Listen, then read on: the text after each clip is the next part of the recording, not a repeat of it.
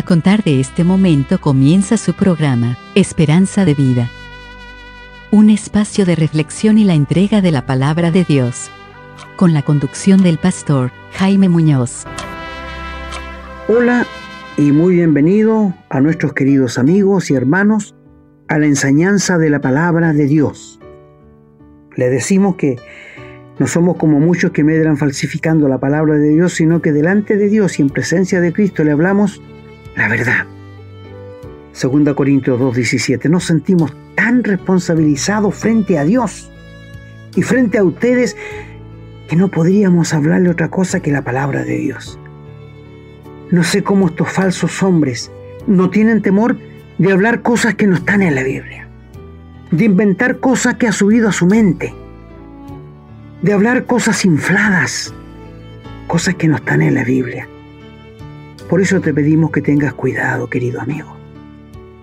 Nosotros les traemos la verdad de parte de Dios y por eso les pedimos, como pide mi hermano, lápiz y papel para que anoten, para que vean que lo que le estamos hablando está en la palabra de Dios. Y es el mensaje de Dios. Nos sentimos con mi hermano Renato muy responsabilizados frente a sus almas. Porque sabes, el alma tuya y la mía son de mucho valor para Dios. Infinito valor porque está hecho a imagen y semejanza de Dios y se puede perder en un segundo. En un segundo. Cuando te mueres se acabó. Vas a seguir viviendo o en el cielo o en el infierno, pero no tendremos más esperanza para ti. Por eso es importante que le entregues tu vida a Dios. Así que amigos, sean todos muy bienvenidos a esta enseñanza de la palabra de Dios. Hoy día vamos a hablarles cuándo uno comienza a ser malo Así que sean todos muy bienvenidos. Y como siempre, cuento con la extraordinaria ayuda de mi querido hermano Renato. Hermano Renato. Muchas gracias hermano. Un gusto como siempre saludar a todos los auditores, a todas las personas que siguen este programa y para quienes pedimos una bendición muy especial. Porque son personas que están interesadas en conocer la verdad, quieren conocer la palabra de Dios, porque están preocupadas de su vida, están preparándose para la verdadera vida, no para esta que tenemos acá que pasa tan rápido. Y bueno, el tema de hoy usted ya lo puso, hermano, eh, es un tema muy interesante, yo creo que nos va a hacer pensar a todos, pero lo más importante es que permite remecernos un poco. Hay personas que se creen buenas, hay personas que dicen yo no soy tan malo, hay personas que dicen yo nunca he sido malo, es porque no conocen a Dios, no conocen la palabra del Señor, no conocen la Biblia. Bueno, uno de los motivos por el que más se rechaza la Biblia es justamente por eso, porque la Biblia nos muestra nuestra maldad, nos muestra cómo es que verdaderamente somos, aunque también nos muestra la manera de escapar de aquello, de escapar de la condenación a la que vamos derechos si no aceptamos la palabra del Señor, si no creemos y no vamos a rendirnos a los pies de Jesucristo. Interesantísimo tema, hermano, así que muchísimas gracias por traerlo. Bien, les recordamos que siempre están invitados a escribirnos, lo que pueden hacer a la casilla de correo electrónico contacto arroba esperanzadevida.cl. También recuerden que pueden compartir y distribuir estos programas con libertad. Y pueden encontrar también muchos de los programas en YouTube. Los pueden encontrar también en formato de podcast en Spotify y otras plataformas. También tenemos una página en Facebook, casi nunca lo decimos en realidad. Se llama igual, Esperanza de Vida. El logotipo del mismo en todos lados, así que es fácil identificarnos y lo único que hay en Facebook son los programas que nosotros subimos. Nosotros no hacemos comentarios y solamente subimos los programas para que facilidad de encontrarlos también. Así es que están invitados a escribirnos si tienen dudas, si quieren saber algo o si quieren que desarrollemos algún programa sobre algún tema bíblico, algún tema de, que les haya causado duda, digamos, de la palabra de Dios o de algo que simplemente no hemos tratado hasta el día de hoy. Y con muchísimo gusto lo vamos a hacer. Bien, les recuerdo que ahora vamos a ir a una, una parte de este programa que es la lectura de los textos bíblicos. Como dice mi hermano, la parte más importante porque estamos leyendo la palabra de Dios. Tomen nota para que ustedes vean que lo que le estamos diciendo es lo que dice la palabra y no son cosas que nosotros modifiquemos o cambiemos. Y si tienen dudas, como ya les dije, vuelvan a escribirnos. Bien, vamos entonces ahora a una breve pausa y al regreso estamos con la lectura.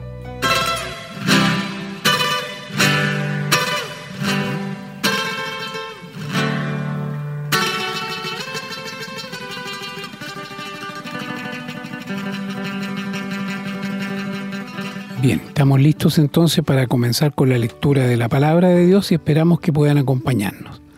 Tenemos muchas lecturas en el Antiguo Testamento y solo una en el Nuevo Testamento.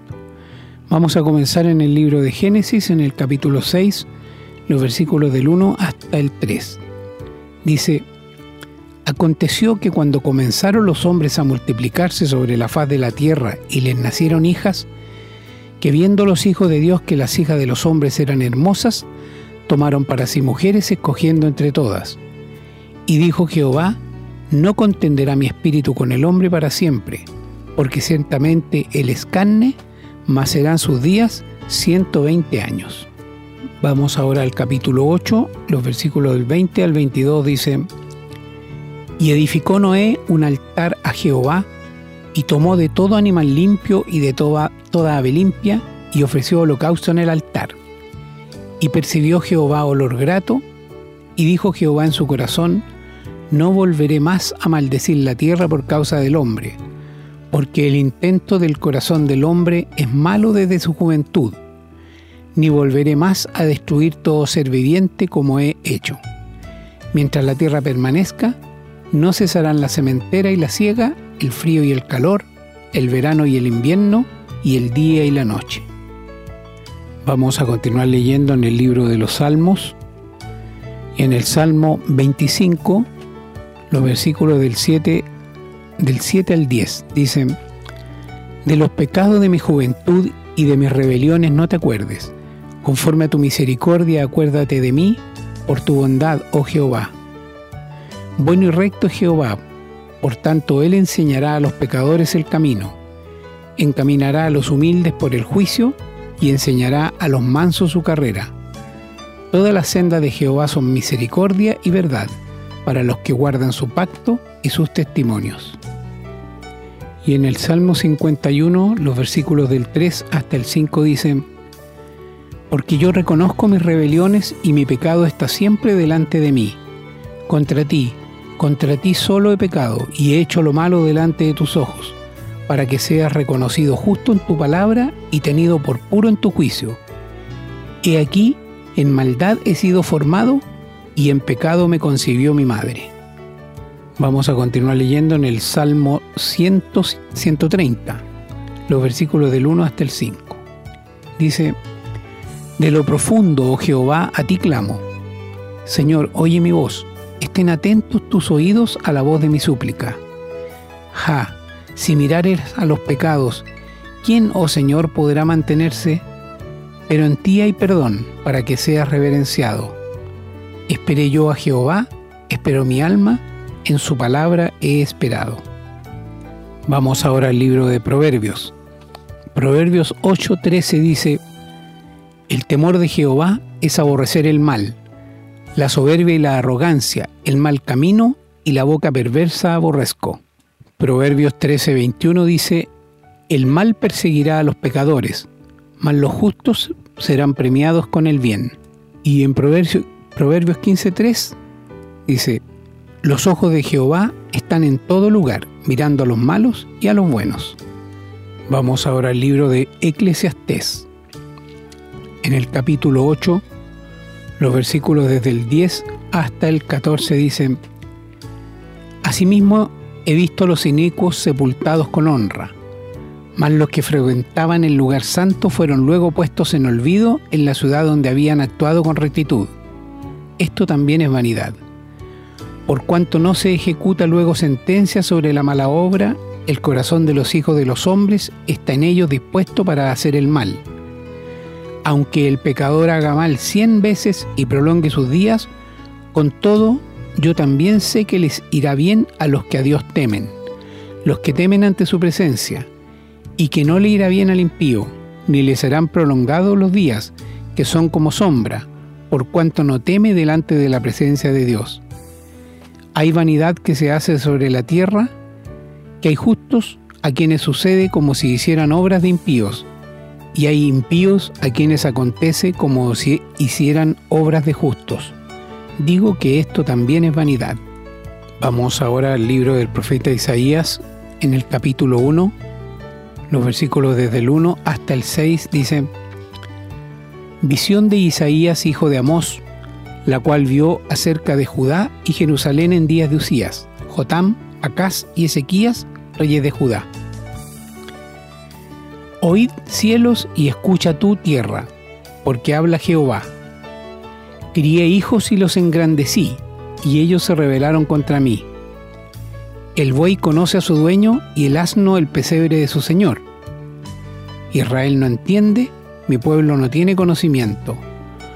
Oh gente pecadora, pueblo cargado de maldad, generación de malignos, hijos depravados, dejaron a Jehová, provocaron a ira al Santo de Israel, se volvieron atrás.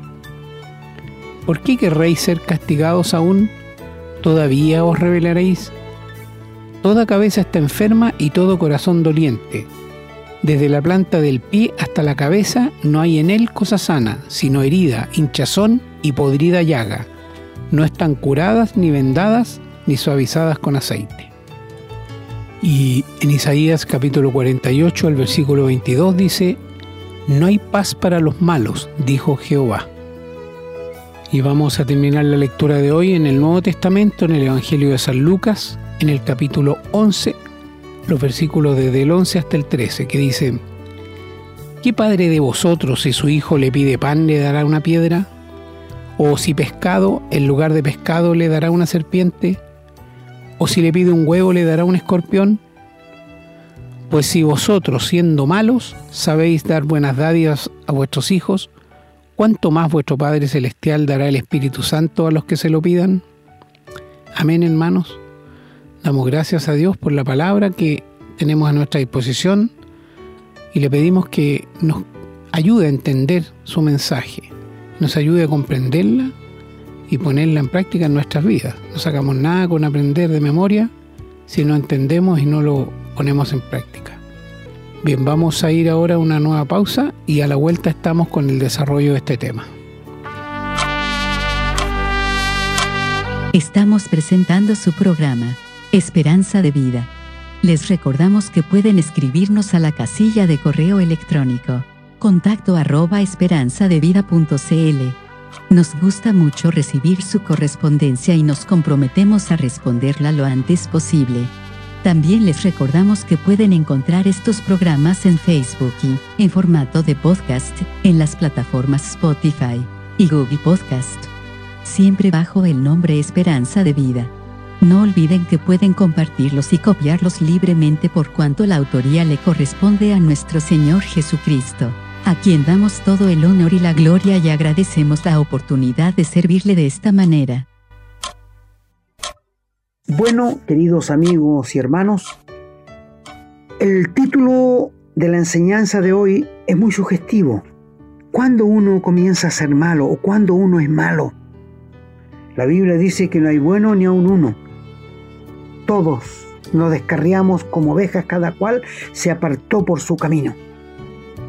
Y donde nos volvamos, encontramos gente con malas intenciones, gente maldadosa que quiere hacer daño.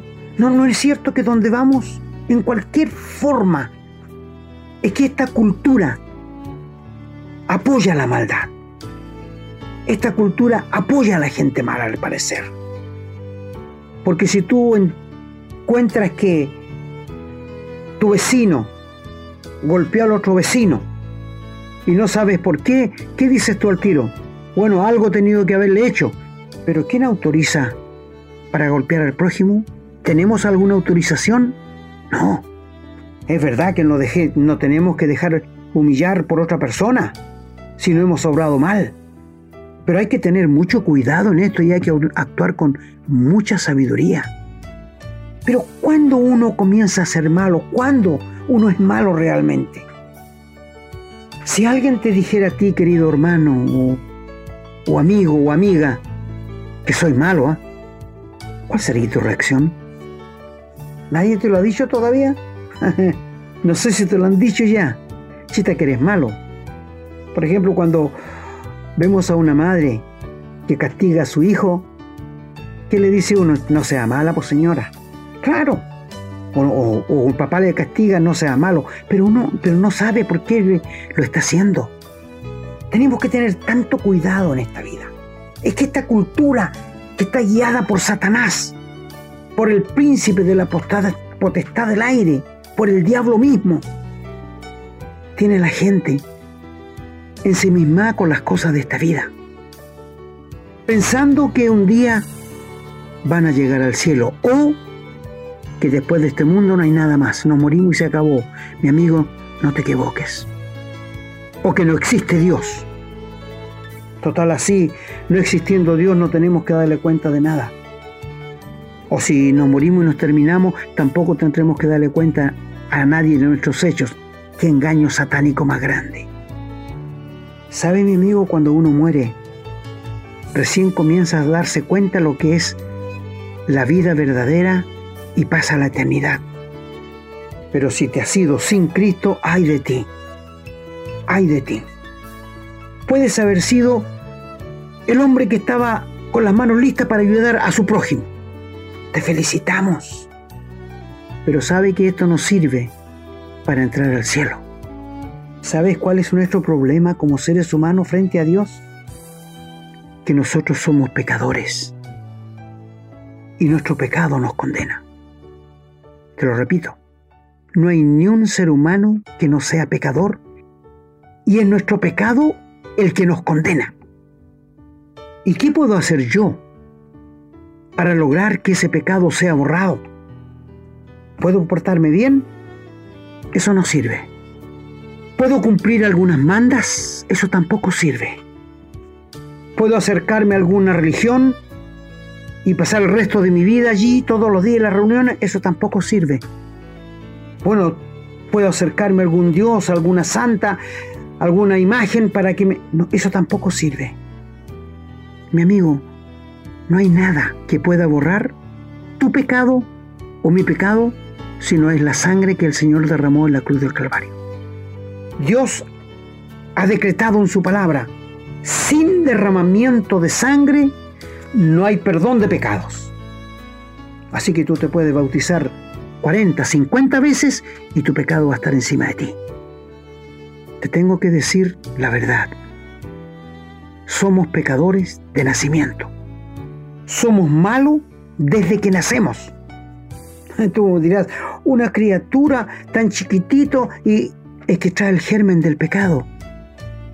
La iglesia popular bautiza a las guaguitas tirándoles un poquito de agua en su frente y haciéndoles la imagen de la cruz en su frente con agua para quitarles el pecado original. ¡Qué engaño más grande!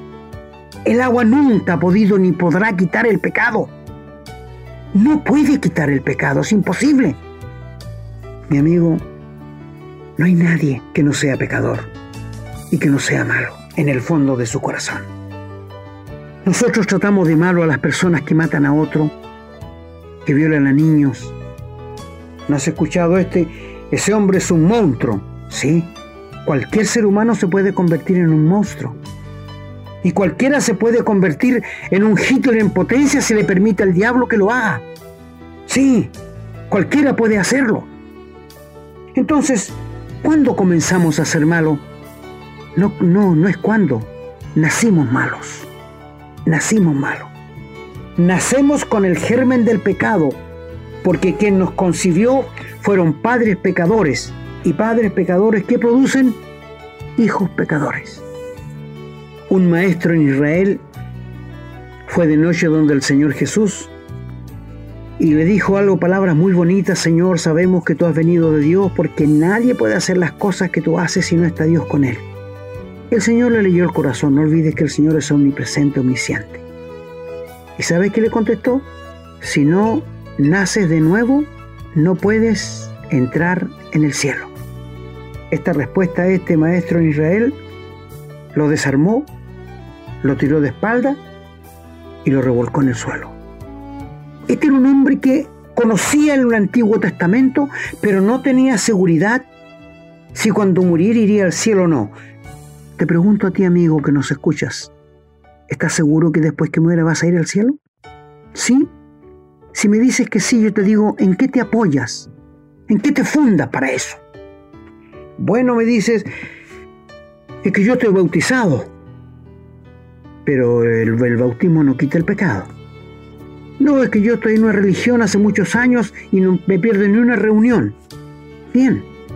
Y doy mi diezmo y hago todo lo que me dice el pastor. Pero eso no es fundamentación para que sepas que cuando mueres vas a ir al cielo.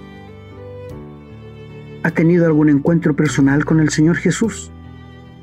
Cuando te diste cuenta que eras pecador y que tenías una tremenda deuda para con Dios que solo la sangre del Señor Jesús podía pagarla? ¿Has tenido alguna vez un encuentro personal con Cristo? ¿Has ido a la cruz y le has dicho al Señor que eres pecador, que quieres ir al cielo, que aquí está mi vida abierta para que entre, Señor, y me transforme? ¿Has hecho esto alguna vez? Porque en ese momento nace de nuevo y Cristo te da la vida eterna, gratuitamente. Te pregunto otra vez, si mueres, ¿dónde va tu alma? La vida es muy frágil. Yo no te puedo asegurar cinco minutos más de mi vida, tú tampoco. Pero si no tienes la vida eterna, si no estás seguro que cuando mueres vas a ir al cielo por medio de la muerte del Señor Jesús y que tus pecados están todos borrados, tú no vas a ir al cielo. El gran problema que tenemos los seres humanos ¿Cómo no lo podemos entender? Es el pecado. ¿Qué nos separa de Dios? El pecado. ¿Qué es lo que no permite a Dios abrazarnos, consolarnos? A los que no tienen al Señor, el pecado. ¿Sabe que todas nuestras justicias son como trapos de inmundicia, dice la palabra de Dios? Y sabe que nuestros pecados, desde la coronilla hasta la planta del pie, esta es una pudrición llaga para Dios lo que hacemos, lo que pensamos y lo que hablamos. Amigos, la religión ha hecho mucho daño al ser humano. Demasiado daño. Porque el rey de la religión no es Dios, es el diablo. Es Satanás. Porque los mantiene en la religión meciendo como una madre mece a, a una guaguita, a su hijito, para que se duerma. Y allí te mantiene. Y no te da tiempo a reaccionar. Mi amigo, si tú no tienes la vida eterna, si el Señor Jesús no es tu Salvador, si nunca le has invitado a entrar a tu corazón, tú no eres caminante al cielo. No, tú eres caminante al infierno, pero no al cielo. Esto lo dice la Biblia. Y el que no se halló inscrito en el, en el libro de Dios fue lanzado al lago de fuego. Cuando uno se convierte, cuando uno le entrega la vida a Dios, cuando le invita a Dios y le abre el corazón para que entre en uno, y nos salve y nos perdona, nuestro nombre está inscrito en el libro de la vida, donde jamás será borrado. Nadie podrá borrarlo, porque la vida que Dios nos otorga es una vida eterna, gracias a la muerte de Cristo en la cruz del Calvario. Si tú me preguntaras a mí, ¿qué pasaría conmigo si yo me muero esta noche? Yo te diría, humildemente, yo sé que voy a despertar en el cielo en la presencia del Señor. Y si tú me preguntaras, ¿Y cómo está tan seguro?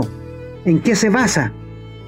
Lo único que te puedo decir es que porque Cristo murió en la cruz por mis pecados y Él pagó todos mis pecados y fueron borrados con la sangre que Él derramó en la cruz del Calvario. No tengo otro fundamento para estar seguro del cielo.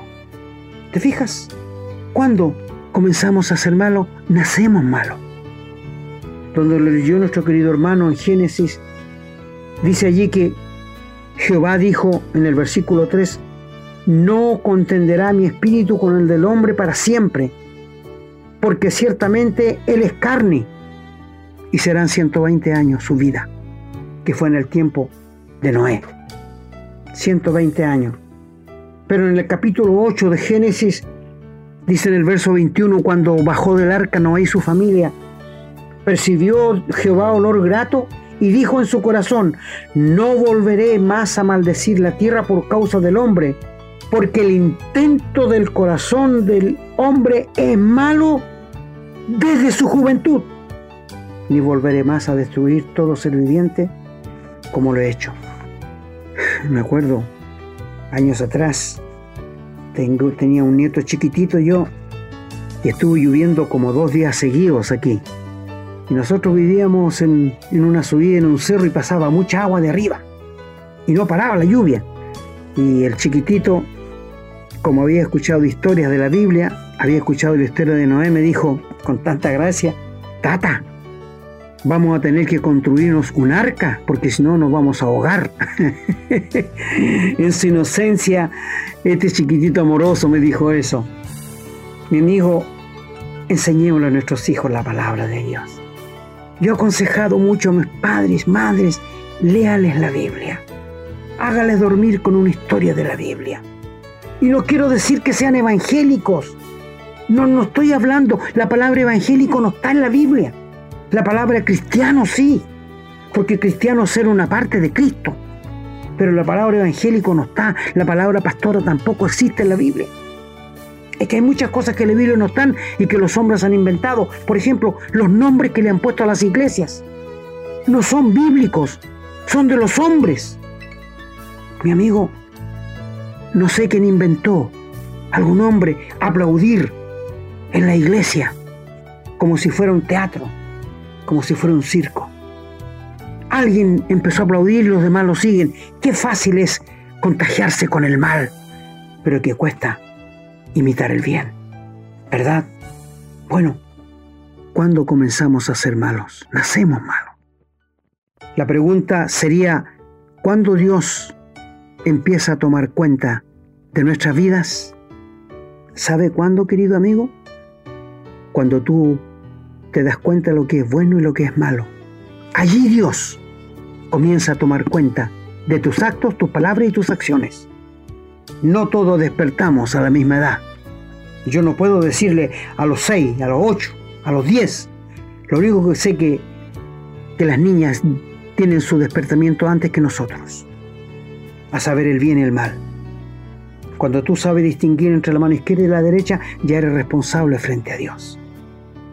Y sabes, la gente ha dicho, Dios es amor, es verdad. Y si un niño muere de 15, 16 años sin haberse preocupado por su alma, ¿dónde va? Según la Biblia, al infierno.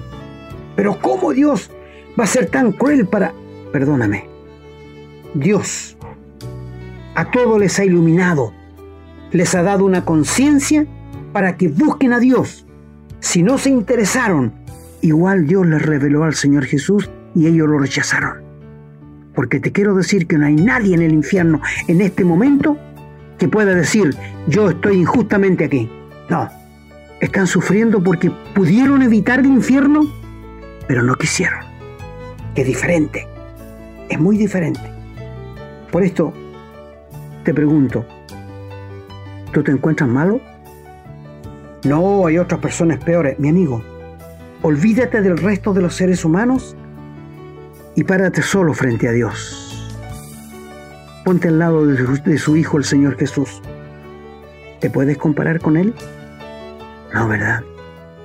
Porque nosotros somos pecadores rematados. El Señor Jesús, allí donde leyó nuestro hermano en Lucas 11, le dice, ¿qué hombre de vosotros, si su hijo le pide pan, le dará una piedra. Si le pide un pez, le dará una, culebra. Si le pide un huevo, le dará un escorpión. Ningún padre va a hacer eso. Y luego dice, si vosotros siendo malos, saber dar, buena, saber dar buenas dádivas, buenas cosas a sus hijos, cuánto más nuestro Padre que está en el cielo. Y dice ahí el Señor, si ustedes siendo malos, ¿ve?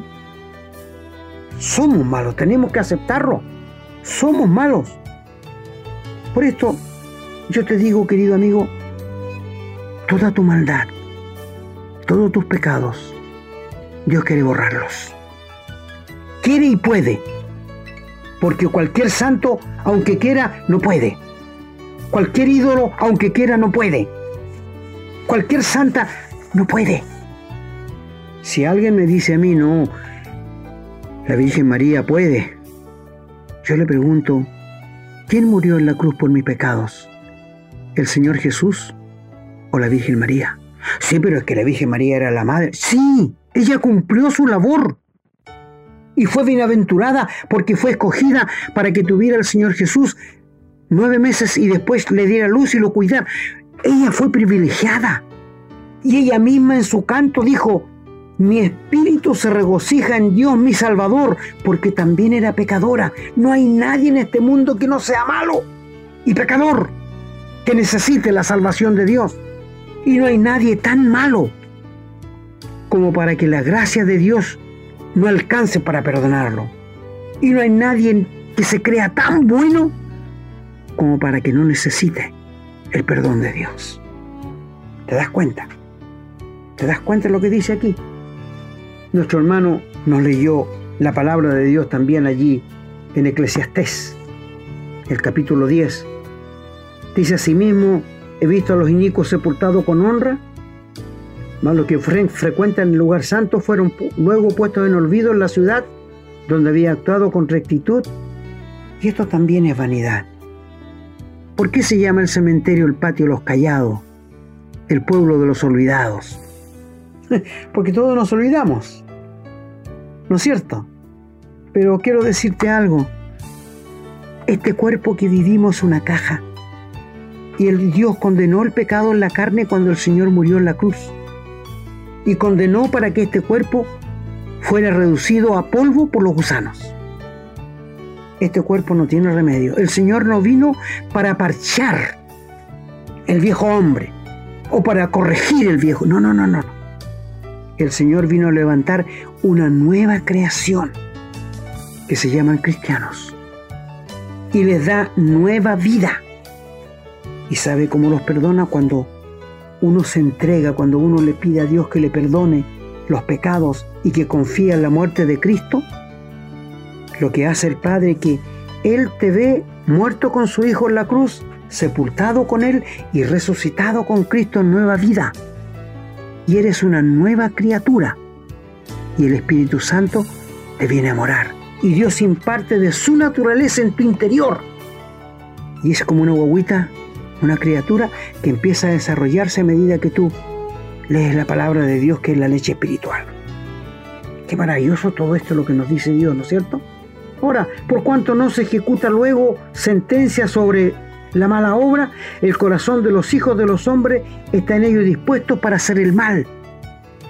Yo he escuchado a hombres ofender a Dios y decir, si existe un Dios, que caiga fuego y, que me mate al tiro. ¡Qué osados! ¡Qué osados! He visto hombres, por así decirlo, poner el puño en la cara de Dios, decirle, no, yo estoy bien. Yo sé que después muriendo se va a acabar todo. Y por así decirlo, ponen el puño en la cara de Dios. ¡Qué osados! Mi amigo, Dios tenga misericordia de ellos. Aunque el pecador haga mal cien veces y prolongue sus días, con todo yo también sé que le irá bien a los que a Dios temen y los que temen ante su presencia. Deja que los malos hagan lo que hagan. Hubo un hombre que una vez le dijo al Señor Jesús, Señor, deja, quiero seguirte a donde quiera que vaya, pero deja que entierre a mi padre primero. Para nosotros se suena un poquito raro. Es que en, Palestina el hijo mayor no puede salir de la casa ni irse de la casa hasta que no muera su padre. Esa es la costumbre de ellos. Y por esto le dijo esto. A lo que el Señor le contestó, deja que los muertos entierren a sus muertos y tú ve y anuncia el reino de Dios. Qué maravillosa palabra. Claro, el hombre que no conoce al Señor está muerto en delitos y pecados. Deja que los muertos entierren a sus muertos y tú ve y anuncia el reino de Dios. ¿Sabe mi amigo? Hay muchos cristianos que han muerto cuando comenzó la iglesia por Nerón. Dicho de paso, ¿Conoces a alguien que se nombre Nerón? Porque este fue el César más malo que quiso exterminar a los cristianos. Los amarraba a un palo de a dos de atrás y les prendía fuego. Y con eso iluminaba su jardín. Los tiraba a los leones. Pero sabe, los creyentes decían, vamos a sufrir 10 segundos y vamos a despertar en la presencia de Dios. Porque esta es la esperanza bienaventurada y gloriosa que tenemos todos los cristianos que hemos pasado de muerte a vida. Si tú no tienes esta esperanza, querido amigo, y estás en una iglesia, estás en una religión, entrégale tu vida al Señor. Pídele al Señor que te perdone, que Él murió en la cruz por tus pecados, derramó sangre y que tú quieres ser que todos tus pecados sean borrados. ¿Por qué no lo haces en este momento? ¿Por qué no le entregas tu vida al Señor? Anda con las manos vacías. Porque si tú vas con las manos llenas de buenas obras, de buenas intenciones, Él no lo va a hacer porque vas con la mano ocupada. Ve como en bancarrota, derrotado, que no tienes con qué pagarle a Dios todas las ofensas que has hecho contra Él. Pero que Dios te quiere salvar y perdonar y que aquí vienes tú humillado a entregarle tu vida y que le das permiso para que Él entre a tu vida y te haga una nueva criatura. Mi amigo, ¿por qué no lo haces? No tengo la costumbre, te digo al tiro, de decir a las personas que repitan lo que yo les digo. ¿Sabes por qué? Porque mucha gente repite lo que yo les digo y piensan que con eso ya están salvados. Y hay mucho error. Se equivocan mucho. Dios quiere escucharte lo que salga de tu corazón, amigo. Dice que el Señor no va a despreciar a nadie que va a Él contrito y humillado. Y Él te espera con los brazos abiertos porque te ama. No importa qué hayas hecho. No importa cuánto hayas bajado en el pecado. No importa cuán malo hayas sido. Dios quiere salvarte. Quiere perdonarte. Quiere borrar toda tu vida, todo tu pasado.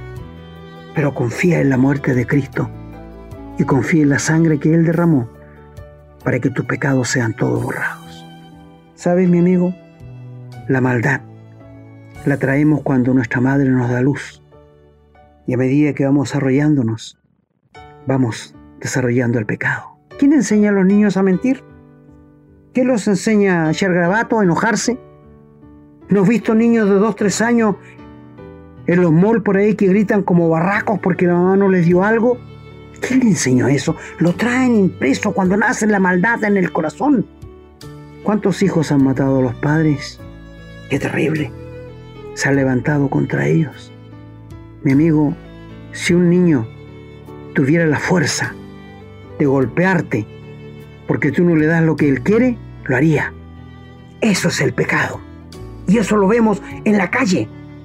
Qué triste. Aconsejamos a los padres no te rindas con tus hijos. No tires la camiseta, no tires la toalla. Sigue adelante con ellos. Si es que mi hijo tiene 18, con mejor razón. No es que tiene 30, no lo sueltes. No lo sueltes, amigo.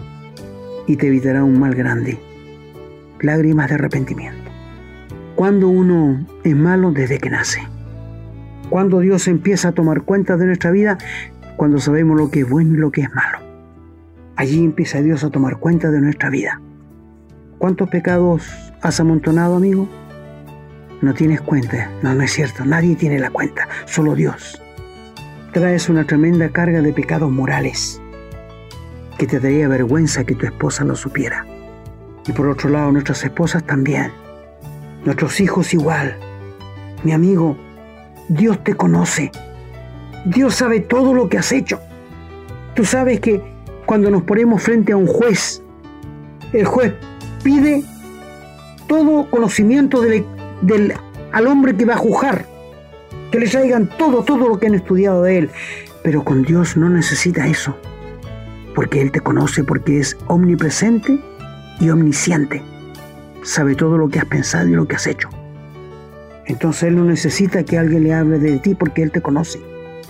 ¿Por qué no vas a Él ahora en este momento? ¿Por qué no le rindes tu vida? Y dile, Señor, aquí estoy lleno de pecado, confiando en la muerte de Cristo, que Él murió a favor mío. Entra a mi vida y yo te doy permiso para que me transformes. Y hazlo de corazón. Y verás que tú nunca vas a ser el mismo. Nunca vas a ser la misma. Y no te hemos hablado de religión, sino de una relación con Dios, que es muy diferente que la religión. Nosotros no tenemos religión.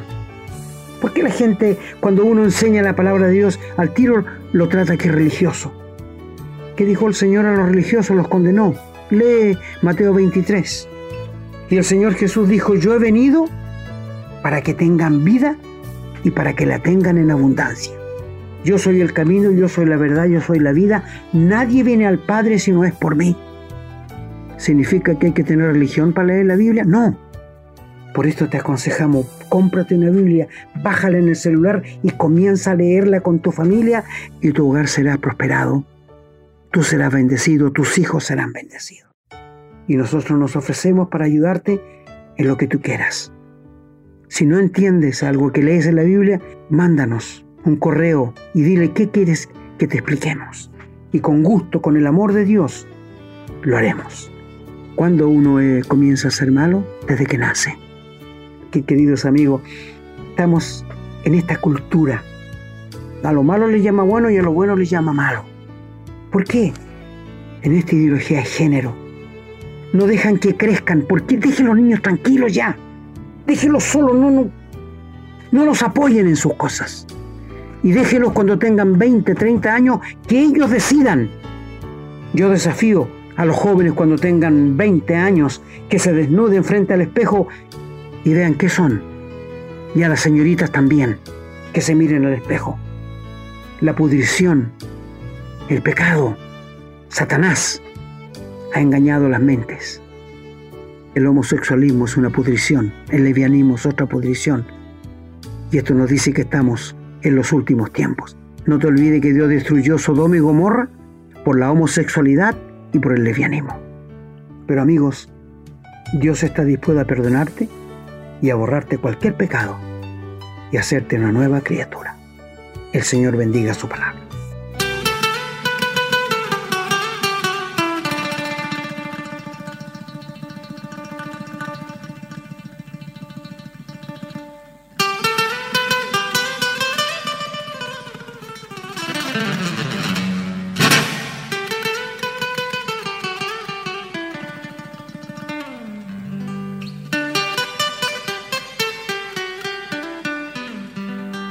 Queridos amigos y hermanos, hemos llegado una vez más al final de la enseñanza de la palabra de Dios y nos da temor realmente y reverencia a Dios de que nuestros amigos no quieran ser salvos, no quieran tener la vida eterna. No los entendemos, no los entendemos, porque si alguien me avisara a mí que yo voy por un camino y, me dice no vaya por ese camino que en la esquina están asaltando, yo no seguiría, yo me devolvería.